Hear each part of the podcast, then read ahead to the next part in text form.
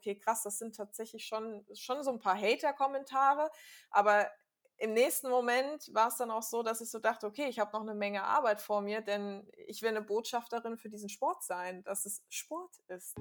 Wie schön, dass du hier bist beim Inner Glow Podcast, der Podcast, der dich inspiriert, dein eigenes Strahlen von innen heraus größer zu machen und damit deine Power in die Welt zu bringen. Denn es wird Zeit für mehr echtes und selbstbewusstes Strahlen. Ich bin Miriam Thalheimer, Inner Glow Coach, aber vor allem heute deine Reisebegleitung an einen Ort, den wir häufig vergessen aufzusuchen, nämlich uns selbst. Lass dich in diesem Podcast inspirieren, begeistern und stärken, dass dein Strahlen genau jetzt wichtig ist.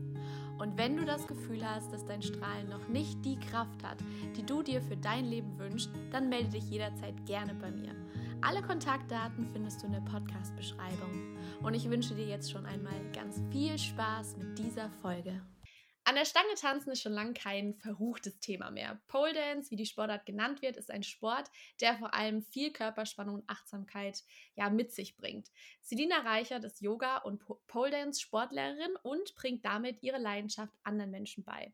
Und dieser Sport ist nicht nur einfach ein Sport für sie, sondern ja, es hat ihr ganzes Leben verändert und ihr auch mehr Selbstbewusstsein gebracht. Und deshalb freue ich mich so sehr, Selina heute im Podcast zu haben und einfach mit ihr da einzutauchen, zu gucken, was es mit ihr gemacht hat. Und deshalb, ich freue mich, dass du da bist, liebe Selina. Herzlich willkommen. Ja, vielen Dank für die Einladung. Ich freue mich auch. Sehr cool. Und jetzt wollen wir natürlich auch gleich zu Beginn wissen, wer diese Selina überhaupt ist. Das heißt, du darfst gerne drei Eigenschaften nennen, wo du sagst, das macht dich so als Mensch, als Person aus. Ja, also gut, mein Name ist Selina, das ist dir bereits. Ähm, und ich bin äh, von den drei Eigenschaften her ein äh, sehr liebevoller und mitfühlender Mensch. Also wer mich kennt, der weiß, dass ich äh, ja sehr mitfühlend bin, egal ob es positiv, äh, positive Situationen sind oder negative Situationen. Und ähm, ja, meine kleine Mission, die ich habe oder warum ich halt immer so mitfühlend bin, ist, dass ich halt gerne möchte, dass jeder Mensch auf der Welt irgendwie das Glück erfährt, was er gerne erreichen möchte. Und ähm, deswegen versuche ich halt immer wieder so ja, das auch den Menschen sozusagen zu ermöglichen und sei es eben nur mit einer Umarmung, wenn es halt einfach was Negatives mal sein sollte oder wenn es was Positives ist mit einem riesengroßen Lob oder auch Begeisterung an der Stelle. Also da bin ich auf jeden Fall sehr mitfühlend und empathisch, was das betrifft. Und ähm, der zweite Punkt, der mich ganz gut ausmacht, ist meine Strukturiertheit. Ähm, also ich bin gut durchgetaktet, aber auch erst seitdem ich selbstständig bin. Ich muss ehrlich mhm. sagen, dass ich ähm, damit im Angestelltenverhältnis Schwierigkeiten hatte. Ich hatte lange Zeit 40, einen 40-Stunden-Job und ja. habe nie verstanden, warum soll ich 40 Stunden arbeiten? Also effektiv arbeite ich vielleicht vier Stunden effektiv und die anderen vier Stunden mache ich nichts. Ne? Also was heißt nichts, sondern halt unproduktive ja. Arbeit. Ich konnte mich im Angestelltenverhältnis nie so gut strukturieren wie jetzt halt in meiner Selbstständigkeit. Also das ist sowas, mhm. das ist halt noch mehr gewachsen, ähm, seitdem ich selbstständig bin, beruflich gesehen. Privat bin ich auch strukturiert, aber beruflich hatte ich tatsächlich im Angestelltenverhältnis super krasse mhm. Schwierigkeiten. Deswegen, ähm, mir ist es halt wichtig, dass ich jetzt im Rahmen meiner Selbstständigkeit kann ich das machen, mir eben, wenn das Wetter so wie heute richtig schön ist, auch mal so zwei Stunden aus dem Alltag rausnehmen kann und mich kurz auf die Terrasse setzen kann, zwei Stunden kurz Urlaub machen kann, gefühlt in der Sonne und dann wieder mich an die Arbeit setzen kann. Also das ist etwas, das hat man halt im Angestelltenverhältnis nicht und man kann es in der mhm. Selbstständigkeit super gut planen. Und mhm. deswegen, äh, ja, strukturiert. Das muss man halt auch planen können, weil die Arbeit muss ja trotzdem gemacht werden. Und ähm, ja, das dritte ist die Lösungsorientiertheit. Also bei mir äh, ist es so, bei mir gibt es im Grunde kein Problem. Es gibt immer nur eine Lösung. Also, Mega. Also, ja, also das ist so, ähm, da gab es einen Spruch, den ich, ähm, also ich hatte mit 14 ein erstes Coaching gehabt. Das war so ein Jugendcoaching. Damals hat mich ein, ein guter Freund dort mit reingezogen, weil ich mit 14 jetzt auch nicht so die motivierteste war. Und äh, der kam von Christian Bischoff. Ich weiß nicht, ob du den, ob du den kennst als Coach. Der hat mal gesagt, geht nicht, gibt es nicht und kann nicht, liegt tot daneben. Äh, dieser Spruch, der ist echt seit über zehn Jahren, also wie gesagt, ist ja schon sehr, sehr lange her, äh, in meinem Kopf hängen geblieben und ist wie so ein kleines Mantra. Ne? Also, dass wenn, wenn dann halt ein Problem auftaucht, dann ist es so, ja, okay. Und jetzt, ja, gut, suche ich nach einer Lösung. Also es ist schon so selbstverständlich, dass das halt dann direkt ähm, in, nicht in, oh mein Gott, das ist so schrecklich und hm, ne? Ja übergeht ja. und so, okay, was mache ich denn jetzt? Ne? Also wie, wie, wie geht das jetzt weiter? Also ich hatte beispielsweise bei der Selbstständigkeit die Bedenken mit der Steuer. Ne? Mhm. Es, es, hat auch etwas gedauert, bis die Lösung kam. Natürlich habe ich super viel gelesen, aber irgendwie hat das Universum mir eine Teilnehmerin in den Kurs geschickt, die Steuerberaterin ist. Und so war das Problem. so war das Problem der, mit der Angst vor Steuern. Ne? Und soll ich mich selbstständig machen? Was mache ich mit der Steuer? War behoben. Ne? Also es, es gibt nur Lösungen. Ne? Ich, ich muss auch mal direkt nachfragen, weil deine Vision, die du genannt hast, dass du da ne, dieses Mitfühlend auch als Eigenschaft, wie bist du da drauf gekommen? War das, dass du gesagt hast, irgendwie, das hast du schon immer gefühlt, dass du dafür da bist, eben die anderen Menschen da so zu supporten oder halt aufzubauen, je nachdem, was gebraucht wird? Oder hast du einfach im Laufe deines Lebens so viele Erfahrungen gesammelt und gemerkt, hey, okay, das kann ich richtig gut in die Richtung, möchte ich ja auch am Ende mit meinem Business gehen, ja? Also da unterstützt du ja auch die Menschen dahingehend. Wie kam es so zustande? Wie würdest du es beschreiben? Ähm, also ich glaube, ich bin von Natur recht mitfühlend, empathisch. Also ich war auch, äh, wenn man es mal so formuliert, äh, in der Schule auch die, die recht schnell geweint hat. Also war das schon früher äh, oft da, eher im kritischen Sinne, aber es kam dann auch tatsächlich, also wenn mir jemand Kritik geäußert hat, habe ich immer recht ja. schnell Tränen in den Augen gehabt. Also die kleine innere, kleine Selina, die damit noch nicht so gut umgehen konnte. Mhm. Aber ähm, so auf ja, auf das Alter dann bezogen, wo ich jetzt so 16, 17, 18 mehr ins Jugendalter gekommen bin, waren das aber auch dann schöne Momente, wo ich auf einmal Tränen in den Augen hatte. Also es war schon so grundsätzlich so eine mitfühlende äh, Ader die ganze Zeit da. Erstmal vielleicht mhm. bewusst nur im negativen Sinne und unbewusst vielleicht dann auch später mehr im positiven. Mhm. Ähm, aber ich glaube, es ist einfach so, so bin ich geworden, sage ich es einfach mal so. Ich habe äh, vor kurzem, das war im Mai, habe ich ein, ein, Buch äh, vom Dalai Lama gelesen. Da wurde das nochmal bekräftigt. Also habe ich dann nochmal gemerkt, äh, okay, ja, ich bin mitfühlend. Ich bin mitfühlend. Mhm. Punkt. Ne? Also es ist so, das lasse ich auch raus. Ich weine auch teilweise, wenn, äh, also vor Freude natürlich, wenn Teilnehmer einen Trick äh, an der Stange schaffen, an dem sie so lange gearbeitet haben. Da ja, strömt es mhm. aus mir heraus ja. sozusagen an Tränen. Und das ist ja, das ist total schön, weil das ist ja, also, ne, man kann das auch ähm, gefühlsstark oder e, emotional nennen, ne, je nachdem, ja. was da für eine Prägung dahinter steckt. Men ja. Manche Menschen haben ja Angst, überhaupt Gefühle zu zeigen ja. oder können das überhaupt nicht. Also ich hatte auch schon Menschen im Coaching, die genau das Thema zum Bearbeiten hatten, weil sie gesagt haben, ich fühle mich einfach nicht mehr und ich fühle auch gar nicht mehr den anderen. Und mhm. deshalb finde ich das ähm, wie du sagst, früher ist es eher so negativ äh, ja aufgenommen worden vom Umfeld vielleicht, aber am Ende ist es doch mega schön, sich auch gerade so mit anderen Menschen verbinden zu können und da zu spüren, was da für eine Leistung auch entsteht oder überhaupt den anderen äh, auch so wahrzunehmen, wie er gerade da vor Ort ist. Ja. Und Jetzt bist du ja in so einem Bereich mit ähm, als Pole Dance ähm, Lehrerin und auch Yoga. Da ist ja viel mit dem Körper, ne? Und ich finde, das hat auch ganz viel so mit Energie zu tun wahrscheinlich. Das heißt, auch die Menschen, die kommen, die spürst du ja mhm. richtig intensiv. War das schon immer, dass du gemerkt hast, ich möchte gerne in die Richtung mit Menschen gehen? Und du hast ja vorhin auch gesagt, du hattest ja vorher einen Angestelltenjob. Wie war das dann so, dass sich dein Weg jetzt hierher quasi so gebahnt hat, wo du heute stehst, trotz der Ängste in die Selbstständigkeit gegangen, jetzt komplett hinter dem Ganzen stehst, was du machst? Wie, wie war da so dein Weg? Nimm uns da gerne mal mit rein. Ja, also ich äh, hatte in der Schulzeit eigentlich so den Plan, Physiotherapeutin zu werden. Also das war eigentlich so mein erster Plan und das war, ist ja auch schon was mit Menschen, sag ich mal. Ne? Also ich wollte immer so ein bisschen den, ein bisschen, ja, untertrieben, also ich möchte eigentlich den Menschen helfen, Punkt, äh, an dieser Stelle und ihnen halt was mitgeben, Lebensqualität mitgeben, was, was man ja als Physiotherapeutin auch wiederum macht. Der Weg als Physiotherapeutin ist dahingehend gescheitert, dass ich an einer staatlichen Schule nicht angenommen wurde. Ähm, eine mhm. private Schule kam nicht in Frage aufgrund familiärer, finanzieller Situation, sagen wir es einfach mal so. Und ich bin bei der staatlichen Schule gescheitert, wo ich mich damals auch tierisch drüber aufgeregt, aufgeregt habe, ist tatsächlich an meinem IQ.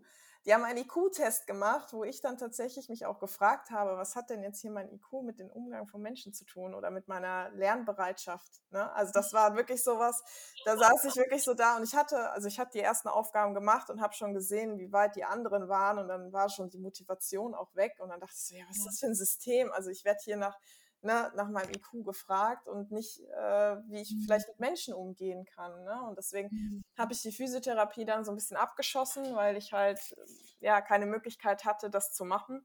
Und bin dann halt aufgrund meiner eigenen Erkrankungen, die ich am Rücken habe. Also ich habe äh, ja Arthrose in meinen Wirbelgelenken und auch eine Skoliose, die recht heftig war. Mit 15, 16 bin ich dann in diesem Kraftsportbereich gelandet und habe gemerkt, boah, okay, das ist ja auch cool, ne, das gefällt mir. Hier hat man überwiegend sogar mehr mit gesunden Menschen zu tun. Ja. Also jetzt nicht der Mensch kommt zu dir, weil er halt ja eine Verletzung hat und braucht Physiotherapie, sondern es gehen auch überwiegend gesunde Menschen ins Fitnessstudio und habe mich dann 2014 dazu entschlossen, den Fitnessökonomen als Studiengang zu wählen. Mhm. So bin ich im Sportbereich zumindest gelandet.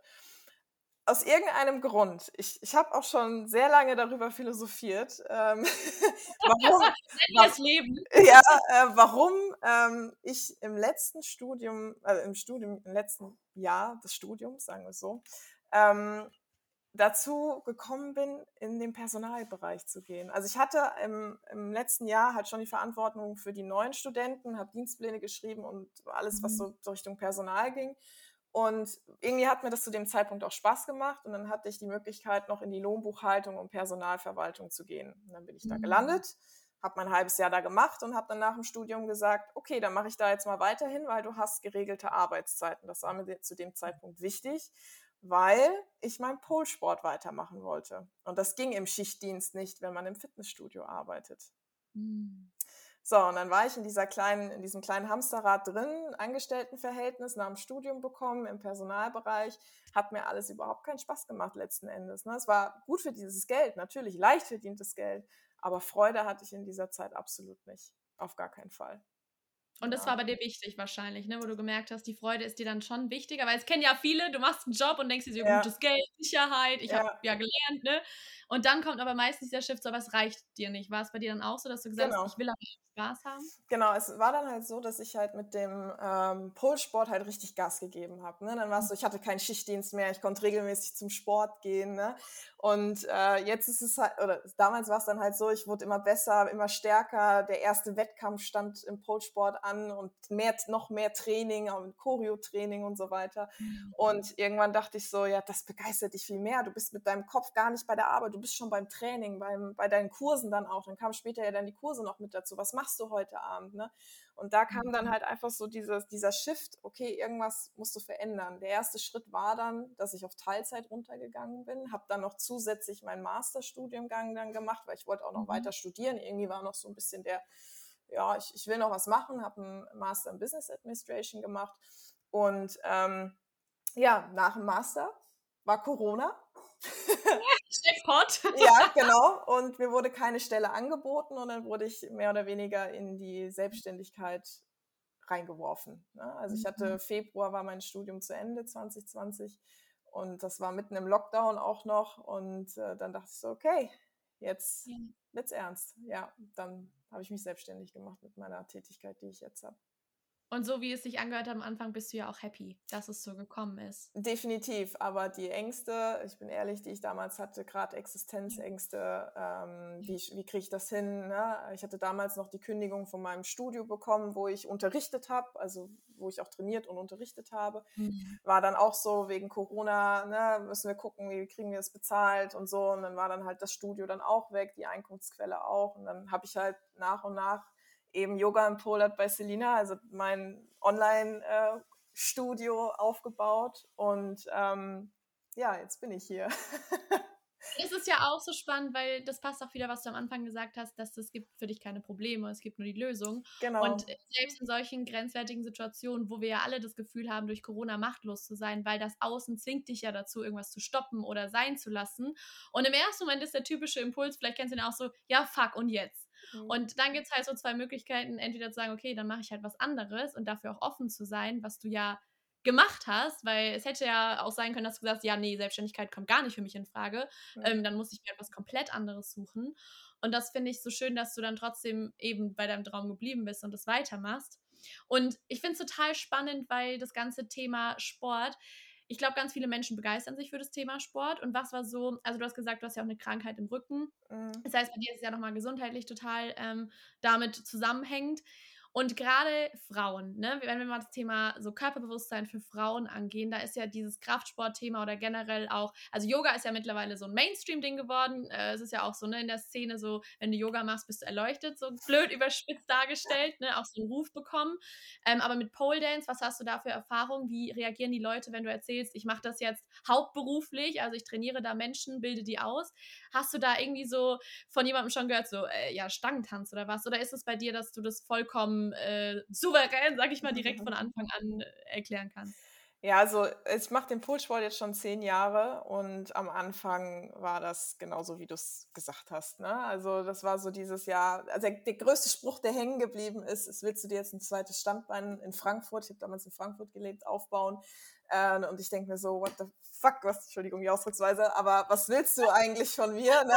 Ich, ich mache Sport, ne? ich habe das damals äh, halt auch gemacht. Ähm, weil mich eine Freundin mitgezogen hat. Also ich bin gar nicht selbst auf die Idee gekommen, sondern eine Freundin meinte, komm, das ist neu und das gibt's nur da und lass es mal ausprobieren. Und das hat mich halt voll mitgenommen, weil ich gemerkt habe, okay, man muss sich mit seinem Körper auf einmal beschäftigen. Denn ich sag mal so, am Anfang von meiner Kraftsportkarriere, in Anführungszeichen an dieser Stelle, war ich auch nicht so zufrieden. Ne? Ich hatte das Problem mit meinem Rücken. Mit 16 hatte ich massive Rückenschmerzen gehabt und kam überhaupt nicht damit klar und hatte auch irgendwie so diese Unzufriedenheit generell mit dem Körper. Und Polsport zwickt dich so ein bisschen dazu, dich mit deinem Körper zu beschäftigen, weil du ziehst dich halt aus, hast nur ein Sport-BH an und eine Short und siehst dich im Spiegel an. Ne? Also beschäftigst dich mit dir ne? und machst deinen Sport dann an der Stange und guckst, dass du die Tricks schaffst. Und das Schöne ist, im Laufe der Zeit habe ich angefangen, mich zu akzeptieren.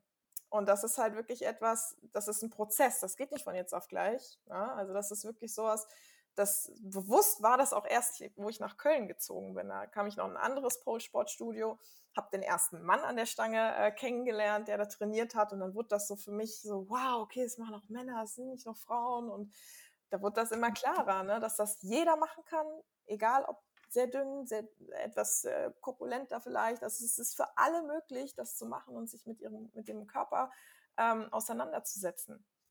So. Und wie, wie hilfst du dann Menschen? Weil ich kann mir vorstellen, wenn jetzt jemand zuhört oder, also ich finde das auch total, ne? Ich hatte dir auch im Vorfeld geschrieben, das ist genau das, was ich auch noch ausprobieren will. Ich finde das total spannend.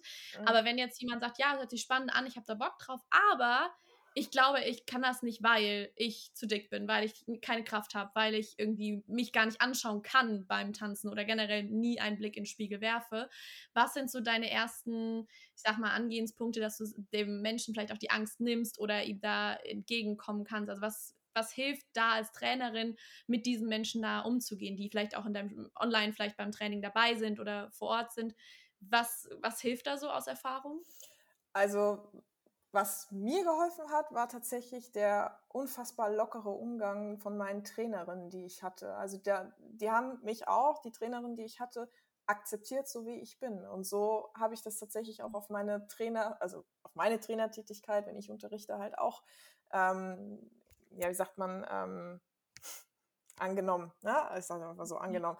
Na, also die Leute, die zu mir kommen, die haben alle irgendwelche Wehwehchen auch. Es ist ja nicht nur Körperform. Ne? Es ist vielleicht auch irgendwie eine Schulterverletzung, eine Rückenverletzung, was auch immer. Und ich versuche mhm. immer, um diese Verletzungen auch so ein bisschen rumzutrainieren, dass sie trotzdem was schaffen, dass sie trotzdem ein Erfolgserlebnis haben. Ne? Dass, sie, mhm. dass sie merken, okay, ich habe hier einen Erfolg, ich werde stärker, ich mache Fortschritte, ich kann ins nächste Level gehen. Deswegen mhm. also dieses ich akzeptiere die Leute so, wie sie sind, wie sie ankommen. Ich gehe mit denen ins Gespräch, frage nach irgendwelchen Einschränkungen oder sonst irgendwas, wenn sie was haben. Und dann versuche ich eben, dass die Stunde auch so aufzubauen, dass jeder einen Erfolg hat, dass jeder Fortschritte macht und halt auch mal zu sagen, okay, wir gehen jetzt heute mal aus der Komfortzone raus, wir lernen heute was Neues und das ist nichts Schlimmes, wenn das jetzt nicht sofort klappt. Wir machen das nächste Woche nochmal, wir wiederholen es übernächste Woche nochmal und wir üben uns, also wir, wir üben das jetzt von Woche zu Woche immer weiter und irgendwann schaffst du das auch. Also das mhm. ist so, so meine Herangehensweise. Ne? Also es ist ja nicht schlimm, wenn jemand eine Verletzung hatte im Ellenbogengelenk und kann das jetzt nicht mehr richtig strecken oder so, dann baue ich da drum herum. Ne, also das mache mhm. ich. Ne? Und die Trainer, die ich hatte, ähm, die waren halt sehr ähm, akzeptierend. Also die, da hat niemand irgendwie blöd geguckt oder so. Wie gesagt, als ich damals das erste Mal bei einem Mann äh, den Kurs mitgemacht habe, war das für mich vollkommen ungewohnt. Ne? Und der hat mich akzeptiert, so wie ich bin. Der hat nicht irgendwie ähm, ja, irgendwelche komischen Blicke oder so, ne, was man vielleicht irgendwie am Anfang vielleicht so ein bisschen erwartet oder sowas, mhm. der hat mhm. mich akzeptiert. Und ich finde es so spannend, was du sagst, weil das kannst du ja auch eins zu eins mit ins Leben mit anderen Menschen reinnehmen. Es ist ja nicht nur an der Stange, wenn jemand irgendwie gerade nicht so weit ist wie du oder wenn er irgendwie vielleicht noch nicht so aussieht, wie er gerne aussehen will. Und diese Akzeptanz, aber dieses auch so sein lassen den anderen, das finde ich ja, wahrscheinlich hast du ziemlich viel gelernt, oder? Wenn du mal zurückschaust, so durch diesen ganzen Sportcharakter, durch überhaupt das, nicht nur dich selbst zu akzeptieren, was würdest du sagen, waren noch so Meilensteine, die du gemerkt hast, okay, auf deiner Reise war auf jeden Fall das ein gutes Learning für auch andere Lebensbereiche? Ähm, also, ja, ich pack's gerade mal in Worte. Ähm, was ich noch gelernt habe, ist nach Hilfe zu fragen. Also das war am Anfang mhm. nicht immer, nicht immer leicht für mich. Also in der Schule, wenn ich daran mich zurückerinnere, ich würde immer, war so ein kleiner Einzelgänger, würde ich mal sagen. Ne? Habe immer versucht, das mhm. irgendwie selbst hinzukriegen, wollte nie nach Hilfe fragen, weil es könnte ja dumm wirken, wenn ich jetzt was frage. Mhm. Äh, nee, das ist mittlerweile nicht mehr so. Also das ist so, ich habe gelernt, immer mehr zu fragen im Laufe der Zeit, auch im Sportbereich nachzuhaken. Und tatsächlich habe ich auch im Rahmen meiner Selbstständigkeit mir ähm, 2020 im September auch eine Coaching gesucht, die auch, ähnlich wie mhm. du das mhm. ja auch machst, mit Human Design und ähm, in die Richtung mich dann unterstützt hat, dass ich gefestigt in die Selbstständigkeit äh, auch reingehen kann und mhm. auch meinen Preis verlangen kann, was ja auch immer gern ähm, ja. so eine Sache ist. Ne? Wie, viel darf, wie viel darf ich verlangen? Wie viel kann ich verlangen? Wie viel will ich verlangen? Ne? Also das ist so, ähm, dass man da halt oder dass ich da halt einfach auch gefestigt reingehe und ich bin sehr froh, dass ähm, ich sie getroffen habe, durch Zufall mhm. auch wieder. Ne? Also es war auch, sie war zur richtigen Zeit am richtigen Ort und äh, ich habe ihr meine Situation erzählt und dann habe ich das Coaching bei ihr gebucht. Und du hast ja auch dieses Jahr bei der deutschen Meisterschaft mitgemacht. Gib uns da mal so einen Einblick, wie war das für dich, da wirklich auch an Wettkämpfen teilzunehmen? Wie war da so die Resonanz? Weil ich kann mir vorstellen, wenn du sagst, ich äh, tanze da jetzt von der Jury an der Stange und mache da meine Performance, dass es auch vielleicht komisch sein kann für den einen oder anderen, so, ein, so einen Wettkampf überhaupt als Wettkampf zu sehen. Ja, also ähm, Witzigerweise, wie gesagt, war es ja für mich auch die erste deutsche Meisterschaft. Ich habe es ja auch so ein bisschen äh, boykottiert am Anfang, weil ich so dachte, boah, oh, so ein dickes Regelwerk, ne, so viele Sachen, die man beachten muss. Und ja, tatsächlich muss man sehr viele Sachen beachten, bevor man überhaupt mit der Choreo anfängt. Dann ähm, ja, muss man halt erstmal das Regelwerk am besten im Kopf gespeichert haben, dass man auch die Sachen macht, die mhm. erlaubt sind. Ne? Also bei der deutschen Polsportmeisterschaft, das äh, hat längst nichts mehr mit in irgendeiner Form Striplo oder irgendwas zu tun. Es ist ein Regelwerk, es ist ein Sport, wo sich Leute auch was bei gedacht haben, dass es auch als Sport rüberkommt. Ne? Und es ist so, dass ähm, man im, äh, bei der deutschen Meisterschaft eine Sportkategorie hat und eine Artistikkategorie. Und ich habe dieses Jahr an der Artistikkategorie ähm, teilgenommen, wo es halt so ist, dass man ähm, die künstliche, künstlerische Darbietung bewertet bekommt und natürlich auch den technischen Teil. So. Ja. Dann gibt es die Sportkategorie. Die kann man fast schon so vergleichen wie mit Turnen. Da sucht man sich sozusagen die Tricks aus dem Regelwerk raus, die eine gewisse Punktzahl äh, erreicht, also eine Punktzahl bekommen kann, rechnet sich die Punkte selber aus, muss dieses, ähm, dieses Formular, wo man sich die Tricks rausgesucht hat, auch einreichen. Das wird geprüft. Dann kriegt man eine Rückmeldung, ob man das so machen kann. Also es ist super, super aufwendig, ähm, sich da auch ähm, ja, zu, zu qualifizieren einfach. Ne? Man muss ja richtig hinsetzen, bevor man überhaupt an die Stange gehen kann. Ne? Also das ist sowas, das ähm, äh, weiß vielleicht der ein oder andere Zuhörer auch nicht, dass halt gerade bei so einer äh, internationalen Meisterschaft, denn wenn du bei der Pole-Sportmeisterschaft in der Kategorie Professional den ersten, zweiten, dritten Platz machst, kannst du dich für mit einer gewissen Punktzahl für die Weltmeisterschaft auch qualifizieren. Mhm. Das gibt es nämlich auch. Die ist dieses Jahr im Oktober und der Schweiz, glaube ich, dieses Jahr sogar. Und ähm, ja, das ist auch Pole Dance, Pole Sport. Mhm. Also das äh, kennen vielleicht einige gar nicht. Da steckt viel äh, Arbeit von den Vereinen auch dahinter, dass es halt auch mal dazu kommen wird, hoffentlich bald, dass der Polsport auch als olympisch angesehen wird. Ne? Also das ist, ähm, da hoffen wir, glaube ich, alle drauf, alle, die dem Sport verfallen sind, dass da halt endlich auch die Akzeptanz vom Olympischen Komitee halt auch kommt. Ja, Und du hattest ja auch erzählt, so im Vorgespräch, beziehungsweise in einem Gespräch, was wir nicht aufgezeichnet hatten, leider, dass äh, du auch den WDR angeschrieben hattest und da ein Beitrag quasi über dich dann sogar beim Morgenmagazin, hast du gesagt, war das richtig? Genau, ja. ja. Ähm, und dann haben wir auch schon festgestellt, ja gut, viele Leute assoziieren halt leider immer noch was, äh, äh also ja, was Anzügliches mit Pole Dance.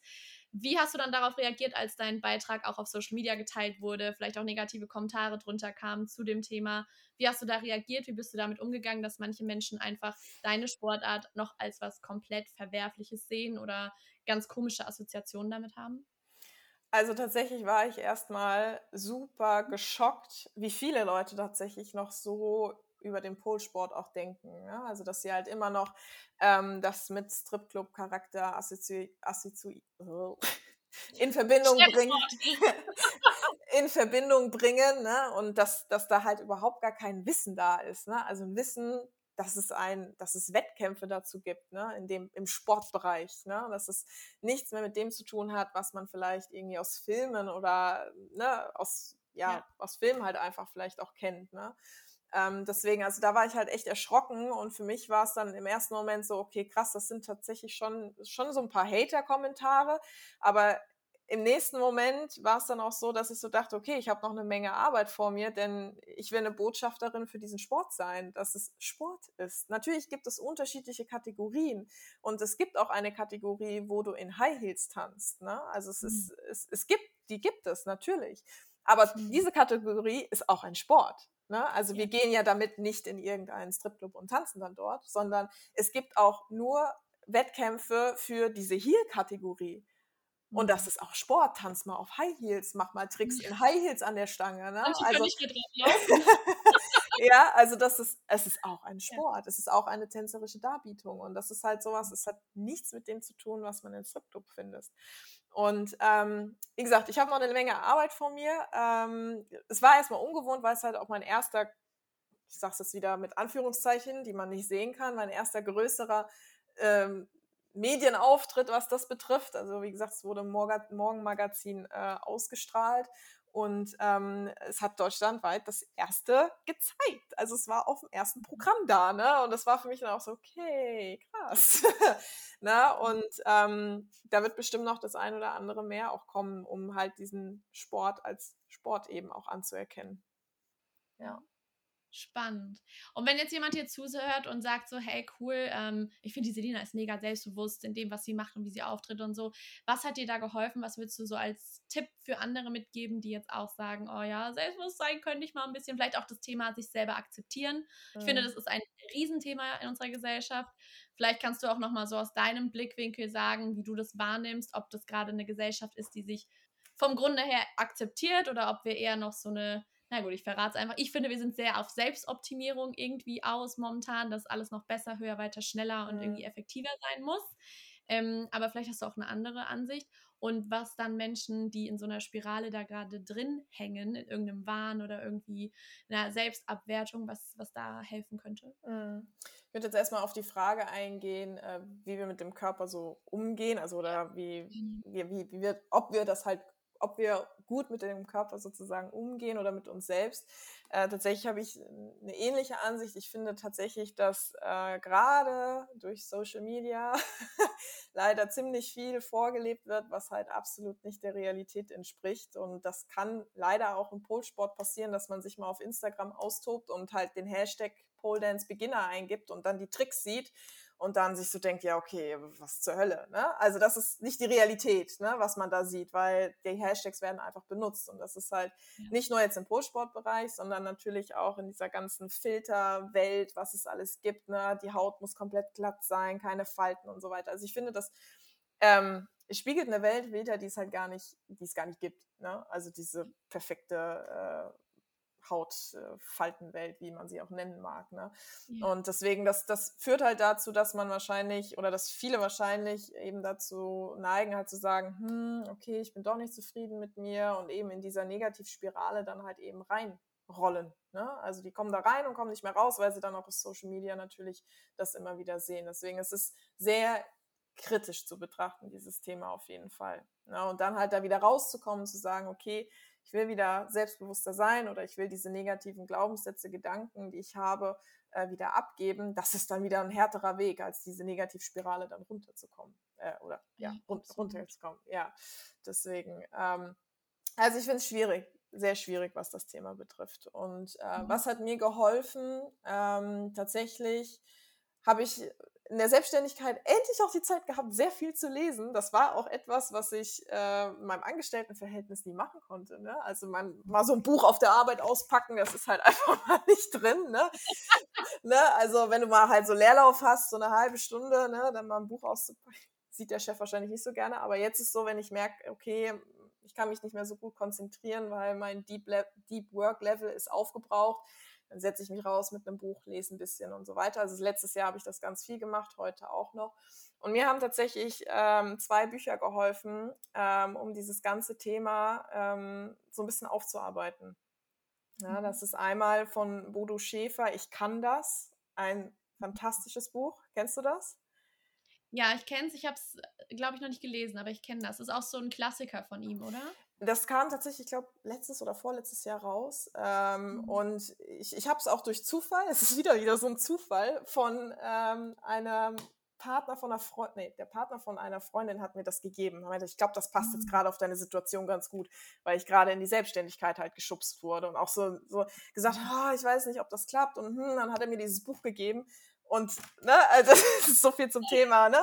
Äh, habe das gelesen und dachte mir so, wow, okay, krass. Ne? Also das hat wirklich so viel losgerüttelt und äh, angefangen in mir auszulösen, ähm, dass ich halt ja angefangen habe, äh, daran zu arbeiten. Und ich habe hier, ist, ich kann es dir zeigen, die Hörer hören es wahrscheinlich nicht, ich habe hier mein Vision Board hängen an der Seite. Ne? Ähm, ja. Und das ist halt tatsächlich äh, etwas, was halt auch dazu geführt hat, ähm, dass ich da immer mhm. wieder drauf gucke. Da stehen ganz viele Sachen auch aus dem Buch drin. Und wenn ich dann manchmal so ein bisschen hadere, dann gucke ich da drauf ja. und dann weiß ich wieder, okay, ist alles in Ordnung. Ja, ja. Also das ist, also damit arbeite ich tatsächlich. Äh, Täglicher Reminder, genau. Genau, mhm. ja. Und dann ähm, hatte ich ja schon vorhin kurz angeschnitten, das zweite Buch ist das äh, vom Dalai Lama. Ich muss aber ganz kurz den Titel nochmal raussuchen, der war etwas länger. Warte kurz. Äh, das hat auch, was so das Zwischenmenschliche betrifft, gegenüber anderen, ähm, auch einiges in mir losgelöst. Mhm. Ne? Also das sind die Regeln des Glücks vom Dalai Lama. Also das ist auch eins, äh, wenn ich, wo ich das gelesen habe, dachte ich so, wow, auch so dieses ähm, Verständnis zu anderen, die Wahrnehmung von anderen, ne, wie wirklich auf andere. Mhm. Also das war wirklich auch so, da ist der Groschen gefallen. der ist sehr tief gefallen. Und der, dann, war, dann, war die, dann war das Verständnis dafür auch da. Also das sind so die zwei Bücher, ja. wo ich auch wirklich sage, wenn man halt etwas verändern möchte, mit denen man anfangen ja. sollte, mit diesen zwei Büchern. ja, und ich glaube auch, das ist gerade beim Thema Selbstbewusstsein, dass wir einfach dann solche Reminder in Büchern in Form von Sätzen, in Form von Vergleichen, wie auch immer, mhm. brauchen, um uns immer wieder vor Augen zu führen. So alles, was wir uns erzählen, was uns Angst macht, was irgendwie eine Sorgen, Gedankenspirale lostritt, sind halt einfach nur diese Gedanken. Und es mhm. ist halt eine mhm. Story, die wir uns erzählen. Und also ich habe das damals in der Selbstständigkeit gemerkt, sobald du aufhörst, dir diese Story einzureden, dass du es nicht kannst, dass du nicht gut genug bist, dass du die Preise nicht verlangen kannst, dass es schon so viele in deinem mhm. Bereich gibt. Wenn du damit aufhörst, kannst du halt auch überhaupt mal die anderen Dinge sehen, kannst du überhaupt dein Potenzial und deine ganzen Stärken da einbringen.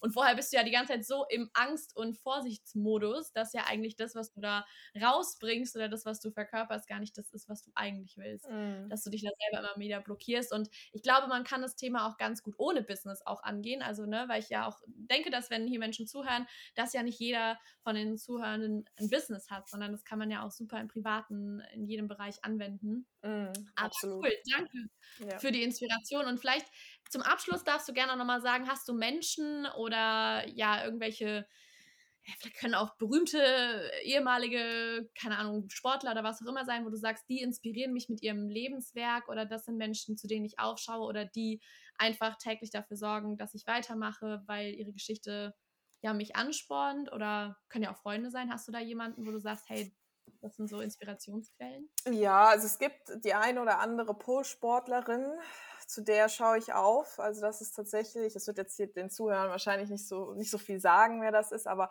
die ist halt tatsächlich von ihrem Niveau her sehr weit oben. Also das ist tatsächlich eine, ähm, ja, eine, ein Ansporn definitiv da ähm, weiterzumachen. Also sie hat auch schon unfassbar viel erreicht und ähm, tatsächlich habe ich mir eines Kostüm für meine deutsche Meisterschaft so ein bisschen, bisschen mich von ihr da inspirieren lassen an der Stelle. Ähm, deswegen also sie auf jeden Fall und was so das ganze äh, Coaching, ähm, also Richt Coaching Richtung Selbstständigkeit, ähm, Entwicklung und sowas, was das alles betrifft, war es eben auch meine Coaching-Lady, ähm, ne, die mich äh, da auf den richtigen Weg gebracht hat. Mhm. Und äh, auch ganz klar, ich hatte, hatte die Buchempfehlung schon gegeben, Bodo Schäfer. Und für mich war das absolute Highlight. Vorletzte Woche durfte ich ihn tatsächlich auch in Köln treffen beim Greater Festival. Ich weiß nicht, ob du das kennst, du das? Ja.